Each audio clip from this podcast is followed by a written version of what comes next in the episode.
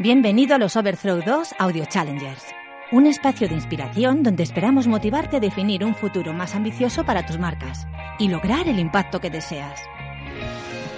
Comenzamos.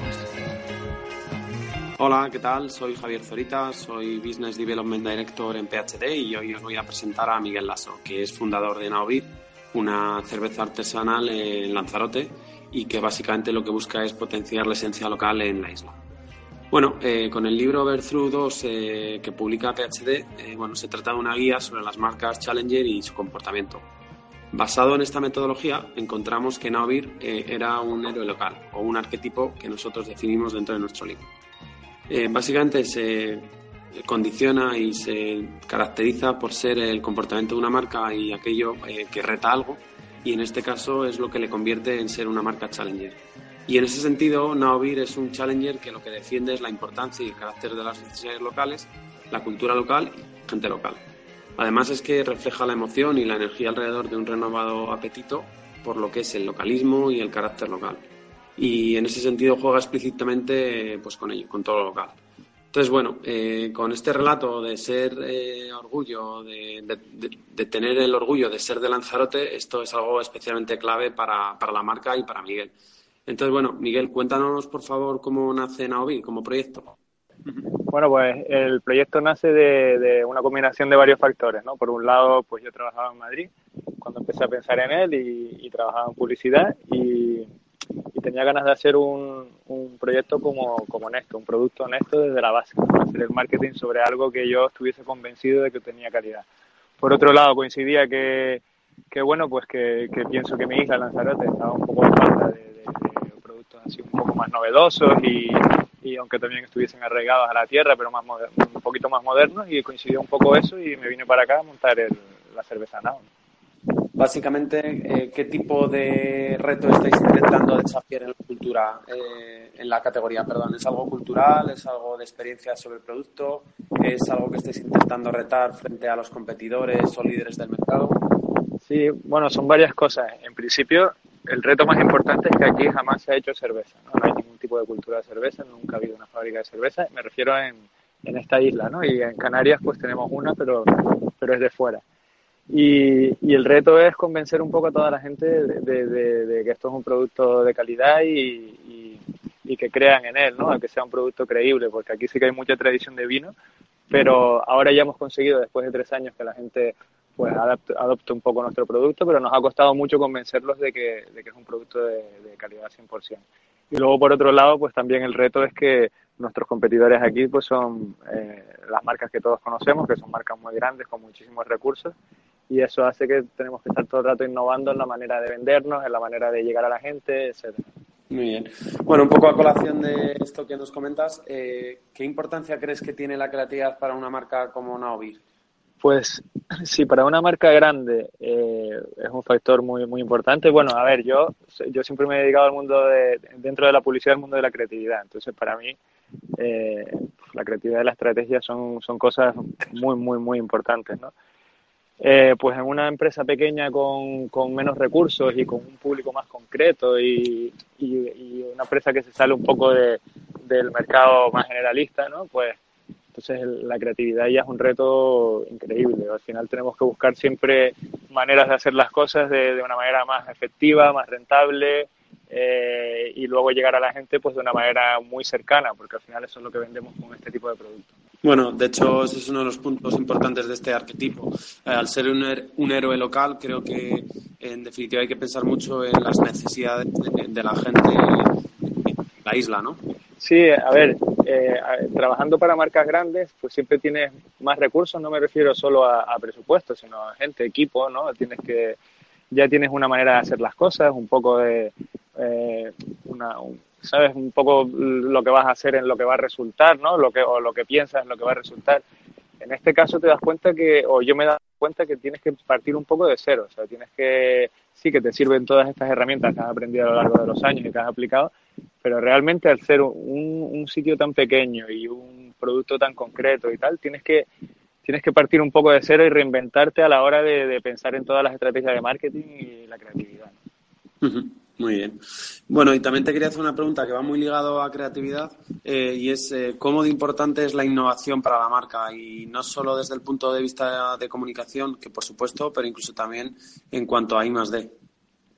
Bueno, el, eh, otra, cosa de curiosa de, este proyecto es que estás muy cerca de, todo, ¿no? Estás muy cerca del marketing. Bueno, estás muy cerca de todo, no, todo pivota en, en torno a ti, ¿no? El marketing, la producción, el embotellado, o sea, absolutamente todo. Entonces, te das cuenta, quizás en este caso la, innovación es, más importante porque te das cuenta de cuando aplicas determinadas cosas a nivel productivo, por ejemplo, eh, que te dan unos resultados, esos resultados te permiten eh, a lo mejor disponer de más tiempo para aplicarlo al área del marketing, ¿no? Entonces, al final es como una, es como una teoría de vasos comunicantes en la que la innovación aunque sea en un determinado sector como puede ser la producción, que nosotros intentamos siempre aplicarlo, estamos buscando siempre pues, las últimas tecnologías y competir un poco ahí.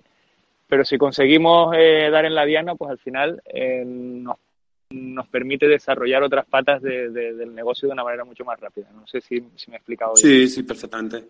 Y bueno, un poco como estabas diciendo, que al final son vasos comunicantes desde lo que es la innovación en producto hacia lo que es eh, la parte de marketing. Bueno, cuéntanos un poquito eh, cómo tu estrategia de marketing te está ayudando a ser una marca challenger o retadora a nivel local. Bueno, nosotros lo que estamos buscando es, siempre hemos, hemos sido un poco eh, ¿cómo se dice? O sea, por decirlo de una manera rápida, mm, no nos gusta eh, dar la sensación de que nuestro producto no tiene, no tiene un, valor, un coste, ¿no? Por ejemplo, nosotros jamás regalamos productos, jamás eh, bajamos nuestros precios, siempre intentamos un poco mantener eso y, para mantener eso pues llevamos una estrategia de marca de, de, de, mucha cercanía, lo que hacemos son muchos eventos, intentando hacer eventos eh, mucho contenido generado por nosotros mismos, en los que, los que pues hay unos valores ahí de, modernidad, también siempre vinculados. O sea, lo, lo, que es realmente difícil en nuestra estrategia de marketing es, es cómo vincular dos cosas tan opuestas como es la modernidad y la tradición, porque al final tenemos que tener un poco las dos. O sea, tenemos que, que ser vistos como un producto arraigado en el territorio y tenemos que ser vistos como un producto eh, moderno que se aleja un poco de todo lo que ha habido hasta ahora. Entonces, siempre nuestra estrategia, nuestra estrategia de marketing va intentando juntar estas dos cosas y sobre todo lo hacemos, eh, bueno, diferentes tipos de comunicaciones, pero lo que nos funciona muy bien es, eventos, ¿no? El contenido que, generamos nosotros mismos, que hacemos participar a la gente y que, y que un poco haya un poco de estas dos, de estas dos patas. Y en ese sentido, Miguel, eh, ¿qué tipo de contenido eh, aplicáis en estos eventos que organizáis? Pues mm, aquí hemos, hemos girado sobre, sobre la cultura, o sea, hacemos muchos eventos culturales, pues ya sea eh, tema cine, proyección de cortos o generación de cortos, hacemos otro tipo de eventos más eh, vinculados a la fotografía, pues hacemos concursos de fotografía, siempre con, siempre con un giro, eh, vinculado un poco al territorio. la verdad que hemos hecho un montón de en los últimos dos años un montón de acciones de marca que, nos han costado muchísimo esfuerzo porque al final estamos haciendo mil cosas a la vez y todo lo autogestionamos, pero nos, han dado muy buenos resultados.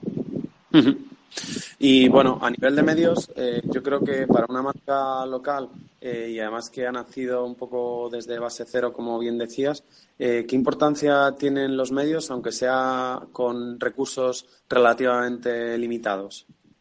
Pues en nuestro caso, a ver, yo no sé si ustedes conocen bien la realidad de, las Islas Canarias.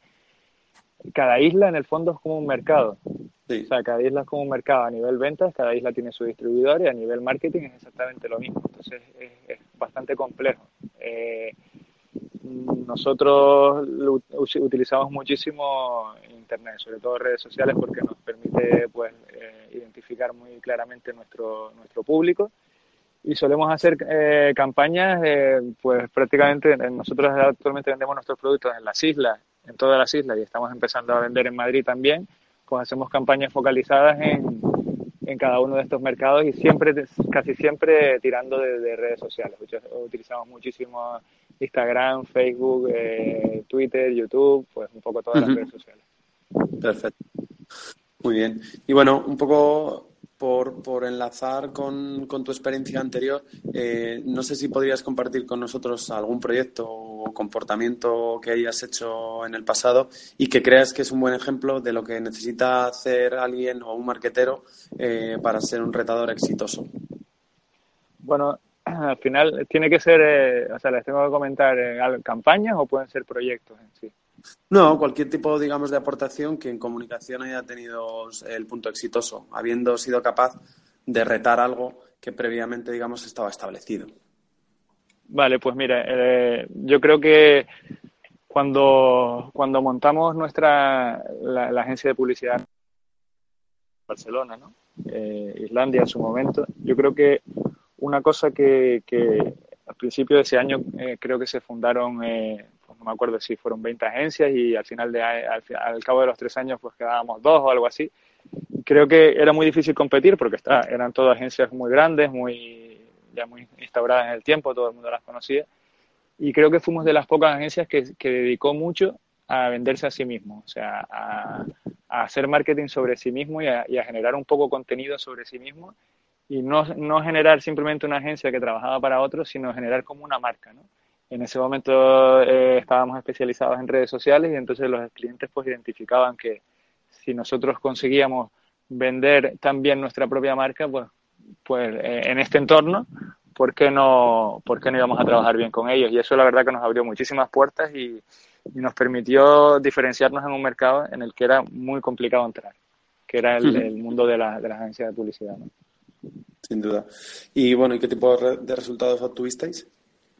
Pues bien, la verdad que tuvimos un crecimiento brutal. Yo creo que los dos primeros años tuvimos que cambiar de oficina porque se nos quedaba pequeña y, nada, funcionó muy bien, tuvimos bastante crecimiento y luego eh, todos, cuando empiezas en un proyecto, mm, a lo mejor no tienes tantos clientes y tantos proyectos y, tienes un poco más de tiempo. Entonces nosotros aprovechamos ese tiempo en investigar en campañas propias y tal, que luego, una vez que ya teníamos muchísimo trabajo, pues era eh, experiencia que ya habíamos acumulado y podíamos aplicar en, en trabajos de otros clientes. Muy bien. Em, ¿Y algún otro proyecto de comunicación específico de Naovir eh, que crees que ahora esté siendo, digamos, exitoso?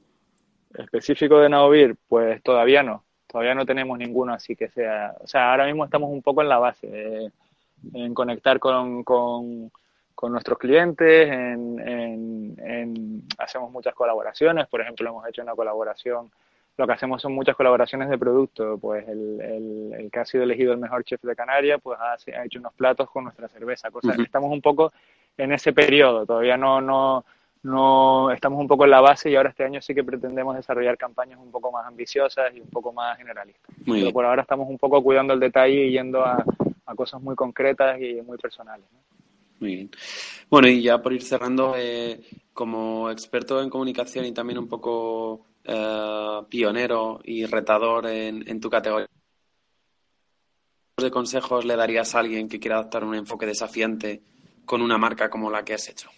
Pues yo creo que al final, es, eh, o por lo menos a mí siempre me ha funcionado, el, hacer muchísimo trabajo previo. O sea, una vez que el tema arranca, ya no, ya no, ya no te puedes parar a, a pensar un poco lo que vas a hacer. O sea, tienes que tenerlo todo muy claro antes de trabajar y luego no tener miedo al final, o sea, tienes que tener todo muy crees que va a ser. Luego siempre hay muchísimos cambios y muchas cosas que vas a tener que, afrontar sobre la marcha. Pero sobre todo eso, mucho trabajo previo de planificación y luego, eh, una vez que te lances al, ruedo, no tener miedo porque hay mil cosas que aprender y, te llegarán un montón de cosas que no sabes, pero al final yo creo que, que, que todo se aprende o si no se busca los recursos que, que te permitan llegar a solucionar esos problemas. Al final yo creo que es mucha planificación y luego no tener miedo. Eso es un poco mi consejo. Muy bien, pues me parece un buen cierre porque creo que para una marca challenger o retadora como la vuestra, el no tener miedo yo creo es el principal valor. Así que eh, coincidimos totalmente contigo. Pues nada, yo creo que hasta aquí llega nuestra audio challenge y nada, muchísimas gracias por tu tiempo, Miguel, y ha sido un placer tenerte con nosotros hoy. Gracias a ustedes y un gusto también, por mi parte. Gracias por escucharnos. Si quieres conocer más sobre el libro Overthrow 2, entra en librooverthrow2.com. Suscríbete y encuentra más historias inspiradoras de la nueva ola de marcas retadoras.